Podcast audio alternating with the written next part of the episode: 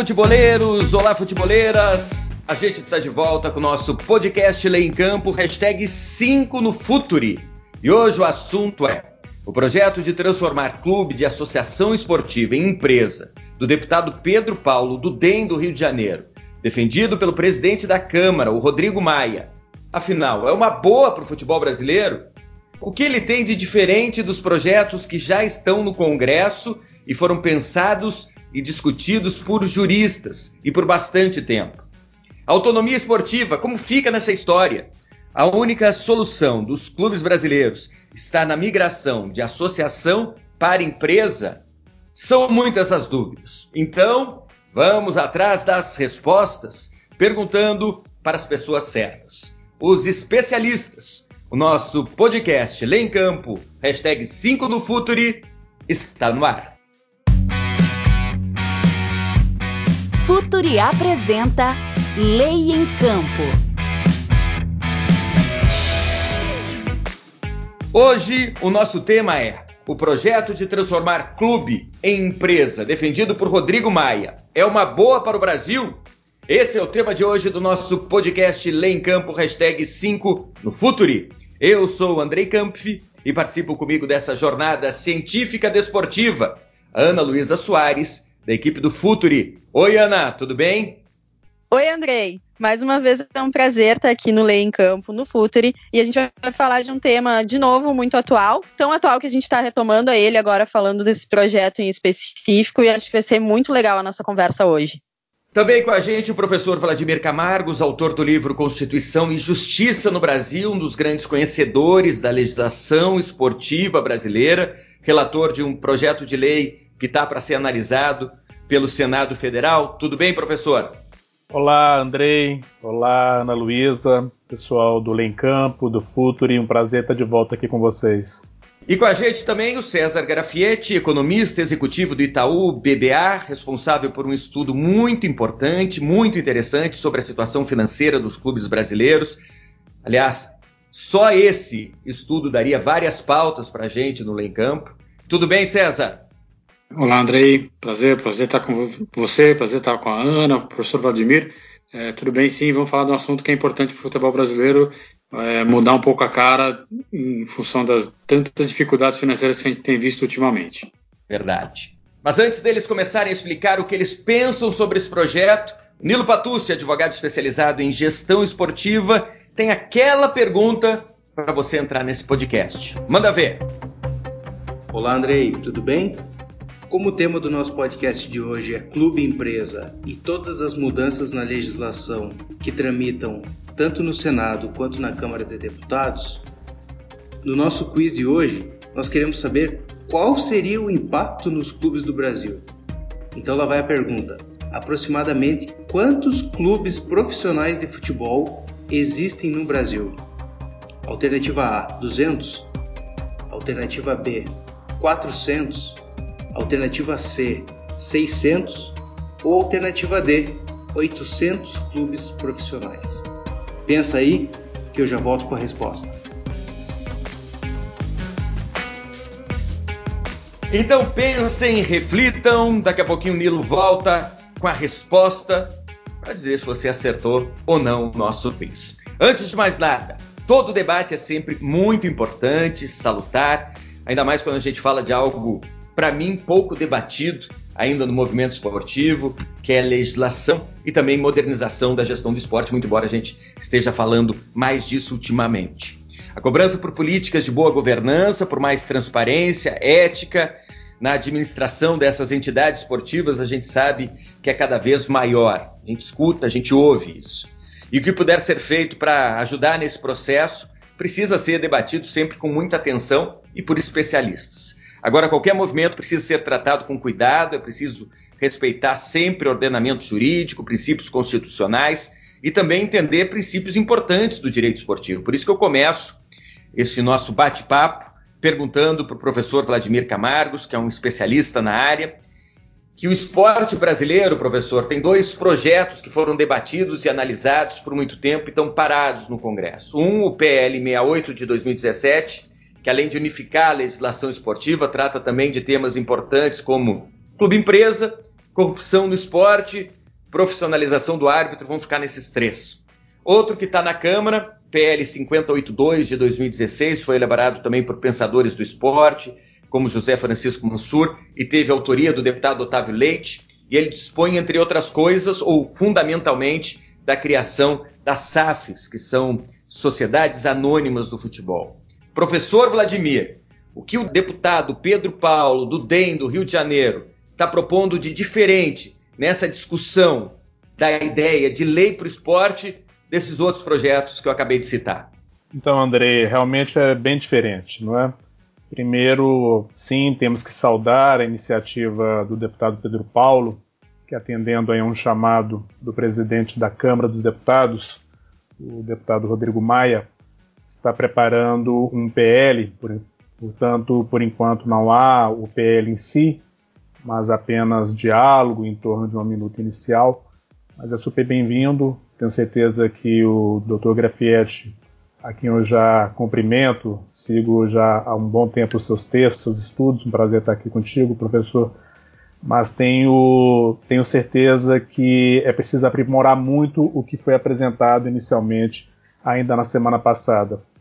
Por quê? Uh, primeiro, não se trata de um projeto sistêmico, ele ataca pontos muito específicos do problema geral da falta de, vamos dizer assim, rigidez do sistema. Quando eu falo de rigidez, é muito parecido com o que se fala sobre o sistema financeiro, o sistema bancário, seria a saúde de gestão, a saúde administrativa, portanto, a saúde financeira do sistema esportivo brasileiro como um todo. Como o futebol é a principal modalidade desde o início do século XX, ele se firmou como uma paixão nacional, se mistura mesmo com o senso de nacionalidade do brasileiro, com a nossa cultura, não é? E em termos econômicos é gigante, o futebol brasileiro, ainda que pequeno comparado com o europeu, é gigante. Nós temos aí uma grande preocupação. Situação financeira dos clubes é terrível, na sua maioria. Pouquíssimos clubes estão saneados, pouquíssimos clubes de futebol no nosso país estão aptos a se dizer como é, é, condizentes com regras de mercado, regras de boa governança, à altura do que esperam, portanto, seus torcedores e o povo brasileiro. É, quando eu falo, portanto, que ele ataca apenas pontos específicos, essa é a nossa preocupação. O que nós escrevemos em nome do Senado Federal, lembrando que a Comissão de Juristas ela foi instituída por um ato do presidente do Senado Federal ainda em 2015 e no final de 2016 eu como relator nomeado apresentei em nome dos meus outros 12 colegas este projeto, a nossa preocupação ali era já naquele momento propiciar um ambiente de segurança jurídica para a migração do modelo associativo para o modelo empresarial, ainda que não fosse obrigatório, porque nós respeitamos a autonomia esportiva, este princípio que está não apenas é, positivado na Constituição Federal, como também é um princípio geral, mesmo de direito internacional como também nós propomos que, juntamente com essa possibilidade de migração para o modelo empresarial, houvesse uma regulação das sociedades anônimas esportivas, baseado, sempre eu digo isso, no estudo inicial que foi feito pelos doutores Francisco Mansur e Dr. Castro também, dos dois parceiros de São Paulo, mas que nós avançamos para que é, houvesse uma abertura para todas as modalidades esportivas, então, não é apenas um clube de futebol que quer migrar para o modelo associativo. Um clube de vôlei também pode ter essa pretensão e não há por que restringir, até porque o esporte faz parte, desculpa, o futebol faz parte do sistema esportivo como um todo, ele não é uma ilha, ainda que haja uma urgência. Eu então diria que nós, neste projeto, respeitamos não apenas a autonomia esportiva, como também aquilo que eu sempre denomino como o direito de ficar fora, que é um princípio lá do direito esportivo que decorre da própria autonomia nenhuma entidade tem a obrigação, é, pelo menos no nosso entendimento, de adotar um ou outro modelo. Isso seria ferir, inclusive, o que se denomina por igualdade entre os competidores ou paridade de armas. É o núcleo central da autonomia esportiva no que é, concerne a competições, ao direito competitivo. Portanto, qualquer vantagem muito assoberbada, uma vantagem muito vultosa a um modelo sobre o outro, poderia gerar aquilo que eu costumo dizer popularmente como doping tributário, doping financeiro. O professor Grafietti é especialista em fair play financeiro, está trabalhando isso aqui no Brasil com a Confederação Brasileira de Futebol. Tenho certeza que poderá desenvolver melhor este tema. Então, esses são dois cuidados que, com certeza, deveria ter sido tomado. Imagino que vão ser tomados esses cuidados também na discussão que está acontecendo neste momento na Câmara dos Deputados. Também recordando, Andrei, que na Câmara dos Deputados, que a CPL, pelo menos por enquanto, no que nos foi apresentado, não prevê uma regulação especial para a sociedade anônima na área do esporte, nem mesmo se fosse tão somente restrita ao futebol. É, isso significa que se um clube quiser adotar o modelo de sociedade anônima, ele deveria se basear na lei geral das SAs, não é? na lei de direito é, societário, direito comercial do nosso país, sem qualquer especialidade desta norma para a realidade do esporte, que é tão, eu diria, não é, tão peculiar, tão especial, e sim, eu imagino que essa também é uma falha. Inicialmente são esses principais pontos que eu poderia destacar, mas há outros ainda de preocupação que no decorrer da nossa conversa eu posso é, ir trazendo, Andrei. Ótimo, vamos voltar a falar sobre isso sim. Agora vamos acionar uma janela jurídica, já que o César está na Europa conversando com ele sobre esse assunto importante e também em função dos dados que ele e a equipe coletaram nesse mergulho profundo na realidade do futebol brasileiro, nesse estudo capitaneado pelo Itaú. A pergunta é fácil, César. Só existe solução no futebol brasileiro nessa migração de associação esportiva para empresa ou não é bem assim? Bom, é, depois dessa explanação toda do professor Vladimir, fica difícil falar aqui, né? É, ele traz uma aula aqui sobre o, sobre o tema de clube empresa que é, que é impressionante.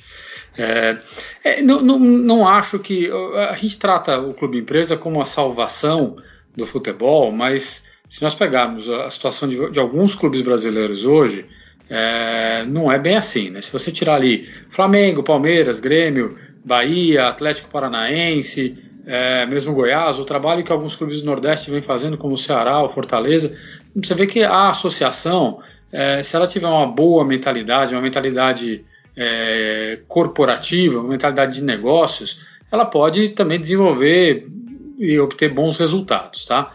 É, é óbvio que um ambiente associativo ele é sempre muito mais volátil, porque a cada três, quatro anos você tem uma eleição, alguns, alguns clubes até, até menos, até a cada dois anos, e isso gera um risco de, de descontinuidade muito grande, que torna a associação, de maneira geral, muito mais volátil e mais difícil de ser, ser gerido, de se desenvolver em planos de longo prazo. Né? Que eu acho que a grande diferença de, um, de uma empresa ou de um clube empresa para um associativo é justamente essa: a capacidade de você ter uma visão única e desenvolver um plano de prazo mais longo. É, na Europa, são poucos os clubes que, que ainda se organizam como associação. Né? Os casos mais famosos, positivamente, são Barcelona e Real Madrid mas também tem os casos muito ruins, que são os clubes turcos, onde a maioria é associação e são os clubes mais punidos pelo fair play financeiro da UEFA. Então, o que eu, o que eu sempre digo é que se nós pegarmos uma lista de empresas conhecidas é, de todo mundo, é, que tem capital aberto, que é limitado e tudo mais, você vai encontrar várias que quebraram, várias que tiveram problema. É, o, a, a grande questão não é necessariamente ser uma empresa, mas sim ser gerido como. Agora, o que, que eu enxergo neste momento é que para alguns clubes, para algumas associações, se não for feita uma transferência da, do modelo associativo para o modelo de empresa, é, eles não vão, infelizmente, sair da situação difícil que estão. Por quê? Porque a associação demanda uma série de custos e despesas com esportes olímpicos, né, tem que agradar associado, tem toda a questão política interna que, que acaba fazendo com que o dinheiro não drene para o lugar correto. Né?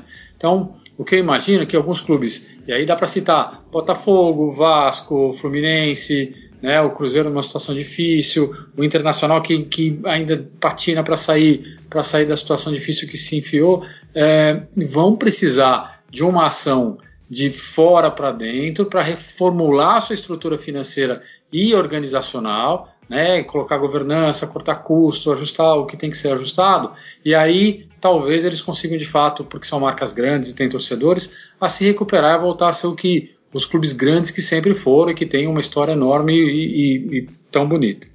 É, mas eu acho que a gente tem que sempre separar é, casos específicos que precisam, porque estão endividados, porque são clubes que estão com uma dificuldade em conseguir é, se recuperar, né, da, simples, da simples necessidade de que, se não virar empresa, que é só em clube empresa que vai salvar o futebol brasileiro. O que salva o futebol brasileiro, o que faz a diferença, é uma gestão com uma visão profissional. Né? É, e claro que o clube empresa pode trazer isso, que hoje a boa parte das associações não tem. Excelente, César, exatamente.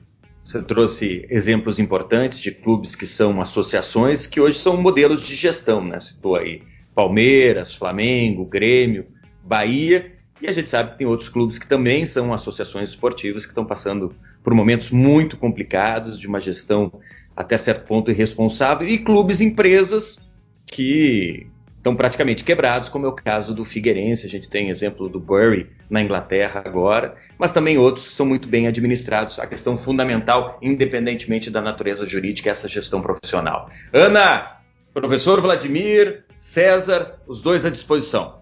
Professor Vladimir, eu queria dizer primeiramente que é um prazer estar de novo com o professor aqui no Lei em Campo. É, nossas conversas são sempre muito ricas.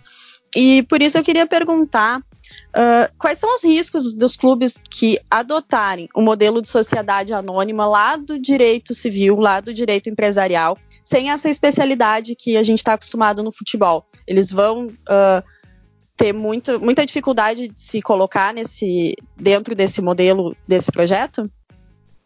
Oi, Ana, o prazer é meu, sempre muito bom participar aqui com vocês, equipe do Futuri também. Veja, sim, há uns riscos que não são próprios do modelo associativo.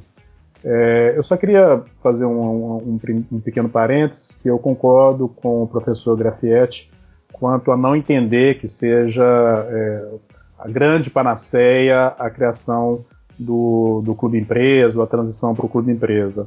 Ao contrário, nós já tivemos diversos exemplos ruins de clubes empresa, mas há também muito sucesso. É só ver a tabela de classificação da Série B de bola do campeonato, do campeonato brasileiro neste momento, não é? Dois clubes empresa bastante recentes estão bem no topo da tabela, mas sim, nós temos também o problema de um clube que está em último lugar na Série A e é clube empresa. Temos que ter cuidado realmente com isso, porque há modelos de sucesso no modelo associativo, tanto no Brasil como no exterior, e é o associado não é, do clube que tem que decidir pela migração ou não. Hoje, um clube so é, social, um clube associativo, um clube que não está no modelo empresarial, Ana, ele tem como principal vantagem a isenção de tributos. São os tributos que estão previstos principalmente né, quanto à isenção na Lei 9.532 de 1997. Então, o principal é a isenção do imposto de renda da pessoa jurídica, além também de é, isenção de CSLL, e há uma outra lei, uma medida provisória, que concede descontos em PIS e COFINS. Então, é uma grande vantagem que os clubes empresas não têm. A lei do time mania tentou estender isso durante um período para os clubes empresa, fez isso normativamente, mas não teve muito sucesso quanto à adesão. O segundo risco é que o modelo associativo, lembrando que lá no Código Civil isso significa que nós temos associações ou sociedades civis sem fins econômicos, não é? São associações. Eles não passam pelo processo de recuperação judicial ou de falência. O máximo que poderia tentar se estender às associações, que aí estariam também os clubes tradicionais do nosso país, seria a insolvência civil. É um procedimento um pouco parecido com o da falência, mas não é idêntico. É, outro risco, portanto, que haveria para a migração para o modelo é, é, empresarial, além da perda das isenções, seria justamente se é uma limitada a simples falência, não é? Se ele vai para um modelo de SA, além da, da tutela que pode haver por parte da Comissão de Valores Imobiliários, é, vige também a lei de falência a respeito disso, mas possibilidades de liquidação, intervenção, não é? Isso não é ruim no geral, mas sim são, são riscos que existem. Pense, portanto, que é possível que um clube se migrar para o modelo empresarial, ele passando por dificuldades financeiras, simplesmente deixar de existir. É, a experiência nos mostra, inclusive na Itália já ocorreu isso, e quando ocorre isso, provavelmente entre os ativos estará o escudo, a marca, as propriedades imateriais, propriedades intelectuais do clube, e ele vai ser praticamente refundado em nome de um, um outro CNPJ, né, seja uma associação ou seja uma empresa. Esses seriam os principais riscos, sem falar dos riscos financeiros mesmo. Eu falei mais da, da parte jurídica, mas riscos financeiros, não é? Entrada de dinheiro sujo, entrada de mal investidores. Isso já aconteceu também em outros lugares, mas do ponto de vista jurídico são aqueles que eu te passei. César, e quem seguir como associação dentro da. tendo em vista né, a aprovação desse projeto, enfim, colocando ele na prática, quem seguir como associação vai conseguir tirar algum proveito desse, desse projeto? Desse novo modelo. Uh, quais são os pontos que tu acha que, que podem ajudar as associações uh, até a buscar né, aliar a saúde financeira que tanto se fala e se busca a paixão que a gente está acostumado a lidar no futebol brasileiro? É, eu acho que o grande, o grande benefício desse, desse modelo de empresa é conseguir sanear os clubes que estão em maior dificuldade. É, o que eu vejo como positivo para as associações é muito mais um, um, um reflexo do que pode acontecer com, com, os clubes que viraram empresa do que algo que entre diretamente nelas. Então, se você imaginar que o campeonato, é, os campeonatos locais, brasileiros, enfim, passem a ter é, de volta em condição de disputa, cinco ou seis clubes que hoje participam e só participam e estão muito longe dos títulos, vai fazer com que o campeonato como um todo cresça e você consiga é, obter maior renda de uma forma geral, seja com mais receita de TV, seja com venda de direito internacional, a publicidade volta para o futebol, enfim, eu acho que é, é eles vão acabar virando, é, sendo um reflexo ou tendo um reflexo do que os clubes e empresas puderem agregar de qualidade na estrutura do futebol. Né? É, eu lembro um pouco do que o professor falou a respeito de, do que aconteceu na Itália. É, dois casos muito claros, muito, muito, um exemplos muito clássicos são a Fiorentina e o Napoli, que quebraram, foram parar na Série D italiana e depois, com o novo dono e aporte de recursos, voltaram. E hoje, especialmente o Napoli, é um clube que disputa, é, é o clube que mais rivaliza com a, com a Juventus localmente. Então, é, é a, a gestão empresarial ela vai de fato fazer com que o, é, clubes que não conseguem é, se colocar no trilho voltem a trilhar bons caminhos. Né? Então, é, é, é, nesse sentido que eu acho que as associações podem se beneficiar de uma estrutura onde alguns clubes passem a ser empresas e deixem a gestão ruim que vem, que vem tendo aí já há 20, há 15, 20 anos, que trouxe os clubes, desses clubes grandes essa situação atual. Professor Vladimir, voltar a falar dessa ideia, que, como foi destacado no início, ainda não é um projeto de lei, é um debate para se criar um projeto de lei para tratar justamente dessa migração dos clubes brasileiros se tornando empresa. Duas questões jurídicas importantes. A primeira, o senhor chegou a comentar na primeira participação, essa obrigação de migração não seria inconstitucional em função da autonomia destacada pelo senhor? constitucional prevista na nossa Constituição, no artigo 217, e outra. Para salvar esses clubes devedores, a proposta fala em 20 anos para pagar, com um desconto de 50% dessa dívida. Isso aí também não fere um princípio caro ao direito esportivo, da igualdade, não pode ser visto também como um doping financeiro. São essas duas questões jurídicas importantes sobre esse projeto, sobre essa ideia de projeto que eu queria que o senhor analisasse, por favor. Okay, Andrei, é, sim, pode haver um problema de inconstitucionalidade se se retomar aquela ideia inicial que numa visita do presidente da Câmara à CBF ele havia deixado claro que defendia um modelo de obrigatoriedade de transformação dos clubes associação em clubes empresa. É, não tenho dúvida que isso afrontaria o disposto na Constituição Federal, afrontaria este princípio, não é, que é a convivência de dois sistemas jurídicos, sistemas organizacionais, um que é o próprio sistema jurídico estatal, no caso brasileiro, com aquilo que nós chamamos de lex esportiva, não significa lei esportiva, e sim um sistema, não é, vem do nome lex mercatória, que eu prefiro chamar de sistema autônomo transnacional do esporte, não é, que não depende dos estados. Esses dois compromissos estariam feridos, seja o constitucional, seja aquele da relação do Estado brasileiro com a pirâmide olímpica, né? o Comitê Olímpico Internacional, a FIFA, isso tudo estaria bastante abalado, não tenho dúvida. É, muitos dizem, ah, mas seria possível adotar o, mesmo que foi feito na Itália com as SAD? Não, não é bem assim. O modelo português sempre é, deve ser levado em conta, mas as realidades jurídicas são bastante diferentes. No Brasil deveria ser resguardada a autonomia. Sobraria, portanto, na forma como eu vi o anteprojeto do deputado Pedro Paulo, não mais essa obrigatoriedade, mas uma desigualdade tremenda entre os que mantiverem a posição de clube-associação e os que resolverem migrar para o modelo empresarial.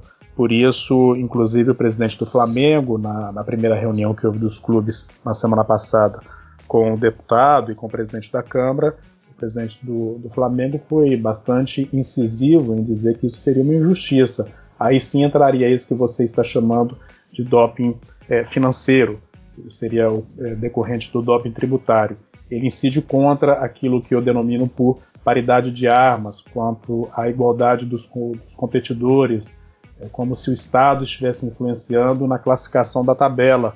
Porque é claro, né, se um clube tem grande desigualdade financeira perante o outro, simplesmente por manter a sua independência, não querer se transformar é, obrigatoriamente num modelo no outro, não é? Isso quem tem que dizer são seus associados ele vai acabar pagando impostos no valor bastante alto, se não me engano chega a mais de 30% da forma como está previsto agora, sendo que hoje ele não paga tributariamente falando nem 5% no modelo associativo. Se ele perde essa vantagem, ele vai estar em bastante desigualdade e isso vai ter, é, isso vai ter incidência ruim, nefasta, no resultado na tabela de classificação dos campeonatos nacionais e internacionais. Mas, Andrei, eu com isso não quero dizer, e já concordando com o professor Grafietti, não quero dizer que eu não seja também um certo entusiasta da possibilidade de migração dos clubes de associação para o modelo empresarial.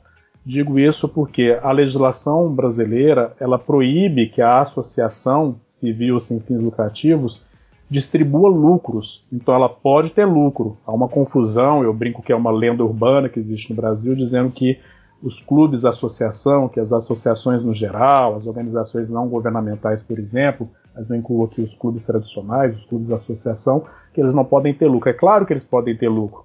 O que não pode acontecer é a distribuição de rendimentos, a distribuição de lucros entre os associados. Então todo lucro tem que ser reinvestido na própria associação. A pergunta que fica, portanto, é o porquê um investidor brasileiro ou internacional aportaria seus recursos, não é?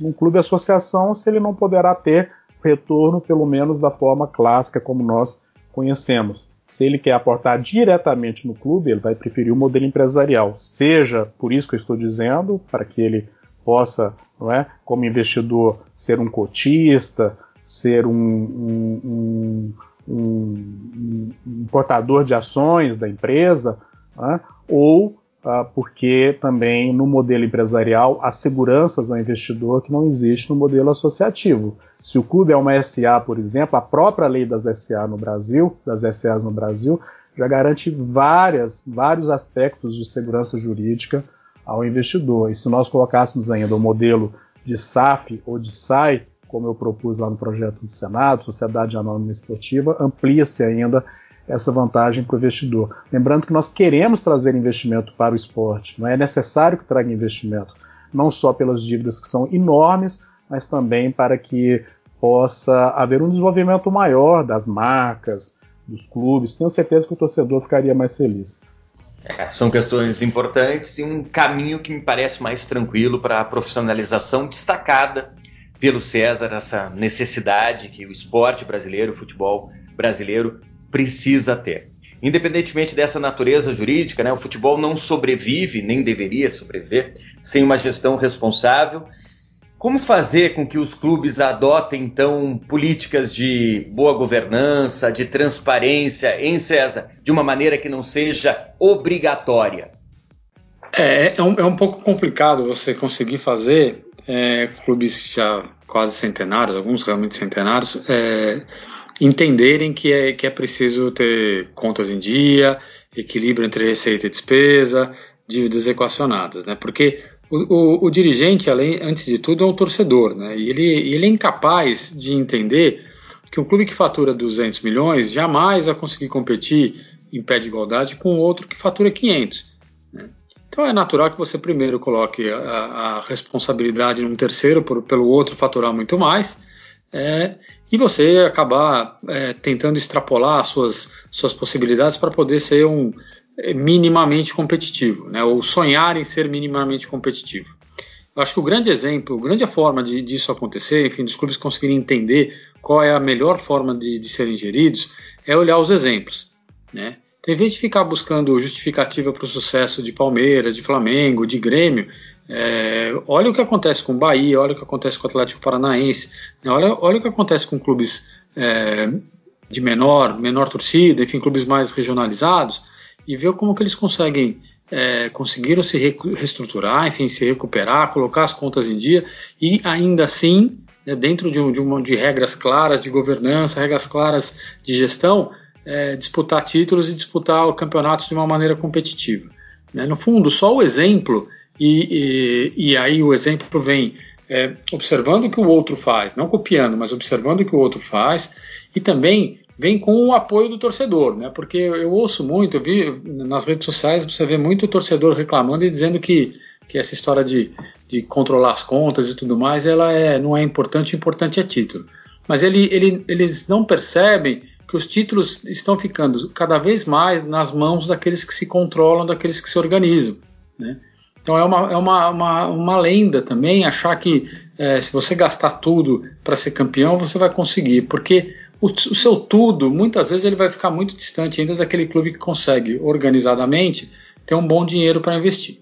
Então é, é, é, difícil você, e aí eu, eu, concordo com o professor Vladimir, que não dá para obrigar ninguém a ser empresa, se organizar e trazer dinheiro. É, eventualmente, a falta dessa consciência que os, que os dirigentes deveriam ter para poder se organizar vai fazer com que alguns clubes fiquem pelo caminho, infelizmente. É, não é ninguém torce por isso, ninguém espera, mas não dá para fugir muito dessa realidade. É, quanto mais os clubes demorarem para observar e, e, e o que acontece no entorno e começarem a se organizar, mais difícil é essa organização. Então, é, eu vejo uma, uma, dificuldade muito grande nesse entendimento, é, um, um, um, atraso em colocar isso em prática e talvez, é, infelizmente, a gente veja de fato alguns clubes ficando, ficando para trás, como já, estão, como já está acontecendo. Então, é de fato difícil impor, é difícil fazer com que torcedor e dirigente consigam entender isso, mas é, é fundamental que isso aconteça em algum momento e o quanto antes melhor. É fundamental essa leitura de todos envolvidos com a, com a questão do clube, inclusive torcedores, associados, de que esse é um caminho irreversível, senão o clube decididamente vai ficar para trás se não houver uma modernização dessa gestão e compromisso justamente com uma boa governança, com transparência e com ética.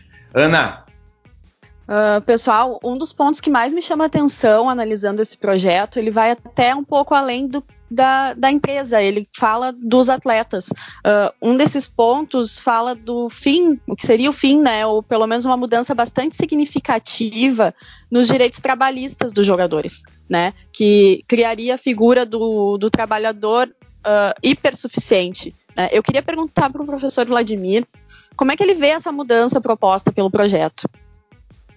Oi, Ana, sim, é um problema grave.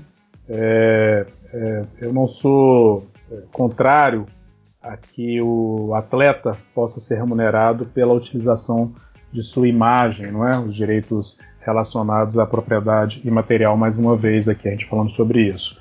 O clube já é autorizado a fazer isso no que concerne a regulação da área, que é a Lei Geral do Esporte, a Lei Pelé. Isso já é possível. Porém, transformar qualquer atleta que receba salários não é, ou renda superior a, a duas vezes teto de benefícios do INSS, isso estaria hoje um pouco mais de 10 mil reais, dizer que todos esses trabalhadores do esporte, não é, esses atletas profissionais, deixem de ser seletista e se tornem pessoas jurídicas remuneradas tão, tão somente por um contrato de natureza civil, como é o contrato de imagem, mas não somente ele, pode sim gerar um risco grande para os clubes. Achei muito importante e digna a fala do presidente do Fluminense neste final de semana, em entrevista após a reunião na CBF, ele, como advogado que é, não é?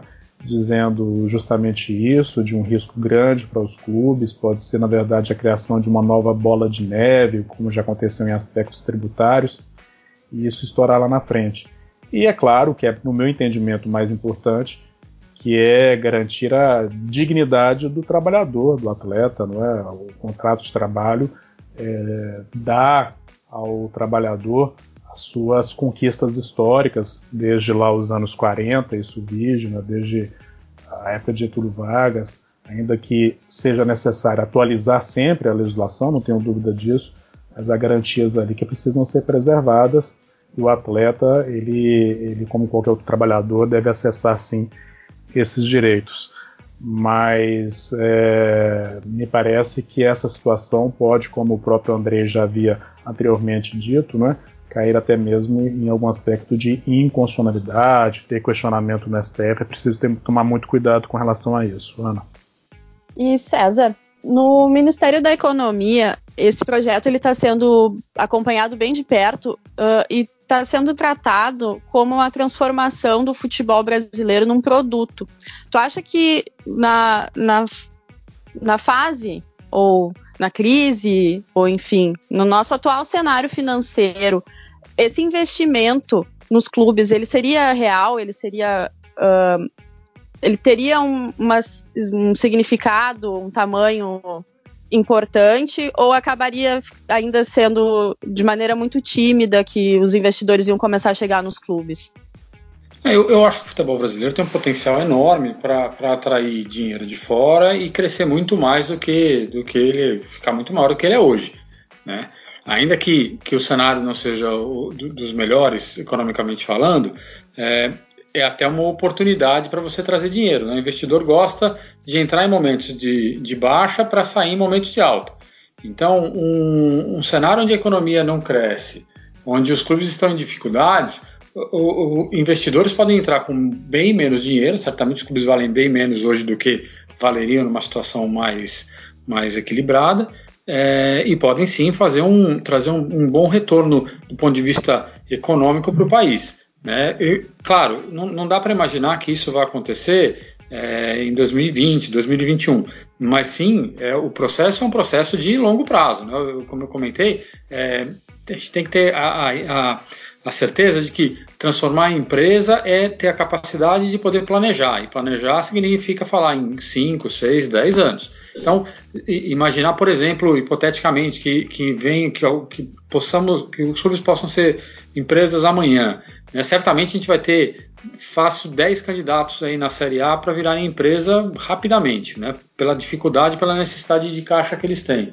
Então, o que, eu imagino que possa acontecer é, isso acontece em 2019, em 2020 começa um processo de, de ajuste, ainda que 3, 4 anos você vai ver a indústria de fato crescendo com os clubes muito mais organizados. Então, é, hoje o futebol certamente é, representa aí é, entre 0,5 e 0,7 do PIB do ponto de vista de, de movimentação financeira. É, é, possível que ele possa representar 2, 2,5, porque é uma atividade muito grande, é uma atividade que emprega muita gente direta e indiretamente.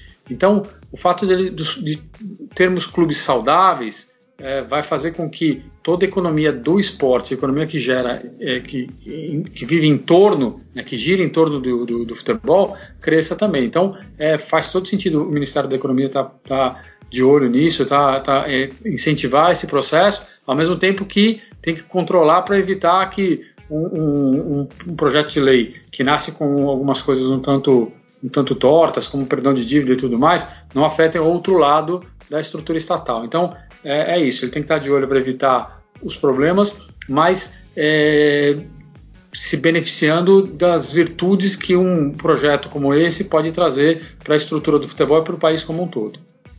Excelente, César, professor Vladimir, a nossa conversa está muito legal, mas a gente está passando de 40 minutos, a gente precisa encaminhar o nosso podcast para o fim. Hoje a gente está dissecando o tema, o projeto de transformar clubes em empresas, defendido pelo presidente da Câmara, Rodrigo Maia. Afinal, é uma boa para o futebol brasileiro? Olha, pessoal, não esqueci, vocês participaram do nosso programa. estão querendo a resposta do nosso quiz. Nilo, responde aí. Estou de volta. Vamos conferir a resposta? Acertou quem escolheu a alternativa D. Aproximadamente 800 clubes profissionais de futebol existem no Brasil. Essa é uma discussão muito importante que vai ter um impacto muito grande no esporte nacional. Valeu, Andrei. Até a próxima.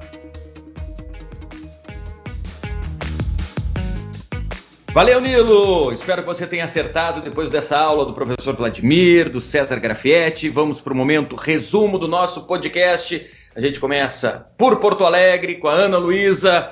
As suas considerações finais, Ana. Bom, acho que mais uma vez tivemos uma aula aqui sobre esse tema, né? Tem, acho que pauta para muitos e muitos podcasts ainda.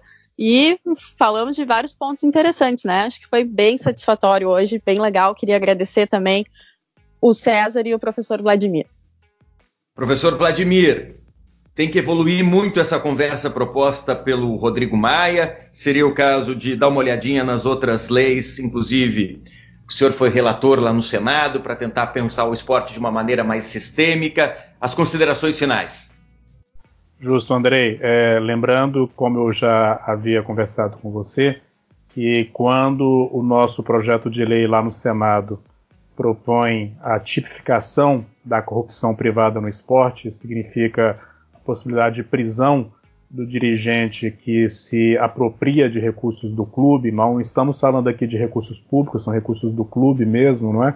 Ele pode pegar, como diz aí no o povo na rua, até quatro anos de prisão, essa seria a pena é, para o crime de corrupção privada no esporte, quatro anos de prisão. Isso não, é, não está vinculado tão somente aos dirigentes de clube e associação. Os dirigentes de clube empresa também podem estar em cursos nesse crime se o projeto de lei do Senado 68 de 2017 for aprovado. Eu queria deixar, eu, ainda em tempo, uma preocupação que eu tenho. Eu fui muito crítico com relação às chamadas contrapartidas que foram exigidas é, dos clubes na lei do Profut, ainda que a legislação fosse necessária naquele momento, mas as contrapartidas, muitas delas geraram o que eu batizei naquela época de doping tributário, é, tanto é que o STF julgou inconstitucional, né, menos liminarmente já está inconstitucional aquela parte, não está vigente, mas enfim, é, há uma preocupação minha que pouca gente tem falado, e que eu deixaria isso aqui para nossa reflexão. Da forma como o projeto, o anteprojeto do deputado Pedro Paulo foi apresentado, com aquele refis, o novo prazo para refinanciamento de dívidas dos clubes, seria plenamente possível a saída dos clubes que estão hoje no Profut para entrar neste novo refis. Nós sabemos que isso vai resultar na perda dessas conquistas que houve em gestão de muitos clubes, porque ao contrário do Profut, este refis não tem contrapartidas de gestão, né, pelo menos na forma como foi apresentado na semana passada para os clubes. Então vejo o risco, os clubes teriam uma brecha legal para deixar o Profut, deixar todas aquelas exigências legais hoje quanto à transparência, à gestão responsável, evitar a gestão temerária e para um refis com condições análogas ou até melhores e sem qualquer tipo de exigência e transparência na gestão. Então fique este alerta também, Andrei. Muito bom, professor. César, um anteprojeto com verniz de modernidade, mas resgatando velhas práticas, seria um desserviço para o futebol brasileiro? É, primeiramente, obrigado pelo convite para falar com vocês, né, Ana, professor Vladimir, você, Andrei. É uma belíssima é, discussão aqui. Eu acho que a gente tem muito a falar sobre esse assunto ainda. É, eu acho que esse anteprojeto ele é uma seleção de erros. Né? Então tem um viés muito populista é, e ele foi feito de uma maneira muito assodada. Então acho que tem já, já existiam projetos na, na, no, no, Congresso, já existia um caminho a ser seguido. É, aqui é um, é um retrocesso enorme né, e, e uma, um uso de práticas é, ultrapassadas. Né, não, não, faz muito sentido mais falar de novo, depois do Profut, de novo em, em refis, né, falar em, em, possibilidade de um calote antecipado via recuperação judicial. Né, ele, tem, ele tem uma série de falhas e defeitos quando ele deveria só definir é, o que deve ser feito para o clube não ter um problema é, ter uma segurança jurídica para virar empresa e definir qual é a estrutura é, tributária. Então ele era muito mais simples do que foi feito. Né? Espero de, de, de, fato que seja só um, um balão de ensaio, é, uma ideia, é, um, uma boa vontade, mas uma, uma, execução equivocada dessa boa vontade e que agora, com o auxílio de profissionais, com gente experiente no setor, a gente possa construir de fato um modelo que seja é, é, mais saudável, que seja mais robusto efetivamente. É, não, não, acho que esse, que esse anteprojeto vingue da forma como está como tá desenhado, e a gente já tem aí um, um histórico enorme né, de, de, de experiência de projetos que já andaram bem longe, com muito mais qualidade, é, como o, o, que o professor capitaneou. Então, acho que a gente tem aí um, um um, um trabalho adicional para fazer, para desconstruir esse anteprojeto e tentar montar alguma coisa que seja de fato positivo para o futebol brasileiro. Excelente! Mas antes da gente se despedir, de verdade, aquela dica literária sempre muito importante do Lei em Campo, afinal, uma tabelinha entre esporte, direito, literatura. A gente não pode abrir mão disso. Conta o que você achou por aí, Alexandre Barreto. A dica de livro dessa semana aproveita gancho de assunto em tramitação no Congresso Nacional sobre a transformação de clubes em clubes empresas. O livro da semana é A Viabilidade e Tipificação Jurídica do Clube Empresa no Brasil, a comoditização da paixão. Apenas um pequeno puxão de orelha, excesso de erros de português no livro, a começar pelo título, porque falta um hífen em clube empresa e outros graves problemas ao longo do título. Faltou uma revisão desse material. Mas vamos ao livro. Ele traz vários aspectos concernentes à constituição de clubes empresa, começando por aspectos socioeconômicos, jurídicos, iniciativas jurídicas sobre o tema. É uma obra sucinta, são só 78 páginas, mas já consegue trazer um bom apanhado para quem quer começar no assunto analisa a viabilização de investimentos para a consecução de um clube empresa, cestas de atletas e assemelhados, fundos de investimento para a exploração de ativos futebolísticos e traz experiência de clubes incubadores, clubes ciganos e licenciamento de marca futebolística. Nesse mesmo sentido, estende o olhar para experiências estrangeiras, fazendo estudo de caso do modelo inglês, a gente andou citando um clube aí na Inglaterra com graves problemas, e até da NBA, a mais famosa e rentável liga de basquete do mundo. No final, traz sugestões para implantação no Brasil. Tivesse um pouquinho mais de fôlego e de cuidado com o texto, seria uma obra irretocável para estudiosos, profissionais e interessados em geral. Ainda assim, uma boa introdução que não deve ser dispensada, a dica dessa semana. O livro é de Benedito Vilela Alves Costa Júnior, publicação em e-book Kindle. Valeu, Alexandre, dica muito bacana, muito legal. Obrigado, Ana Luísa, professor Vladimir Camargo, César Grafietti, os nossos especialistas. Foi legal demais, foi uma aula o que a gente apresentou nesse podcast com vocês. Hoje a gente tratou do tema A ideia de transformar clube em empresa, defendida pelo presidente da Câmara, Rodrigo Maia. É uma boa para o futebol brasileiro ou não? Deu para entender que é fundamental a gente discutir, avançar numa nova lei geral do esporte. O importante é que ela se comprometa em criar mecanismos internos de proteção, que seja transparente, ética e trabalhe também com profissionais que entendam dessa área. Claro que a legislação esportiva precisa avançar junto com essa modernização na gestão. Agora, qualquer movimento precisa, a gente tem que reforçar isso aqui, como a gente falou ao longo do, pro, do programa, ser tratado com muito cuidado, é preciso respeitar o ordenamento jurídico, a gente precisa entender os princípios constitucionais, também entender de direito esportivo.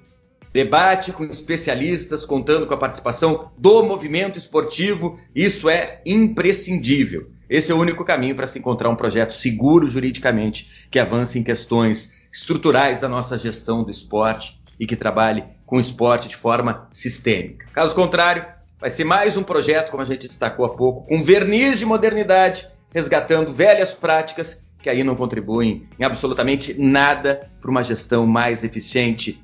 César, Vladimir, grande abraço, muito obrigado, valeu! Recados? Siga o Lei em Campo nas redes sociais, arroba Lei em Campo, assine a nossa newsletter e fique por dentro dos conteúdos do Futuri. Para quem ainda não sabe, lançamos o Futuri Club. Venha fazer parte do time para ganhar conteúdos exclusivos e a cada meta atingida, desbloquear mais produtos do Futuri. Seja um cliente Silver ou Gold, acessando apoia.c barra Futuri. Legal, legal demais. Aquele abraço. Até a próxima. Tchau, tchau.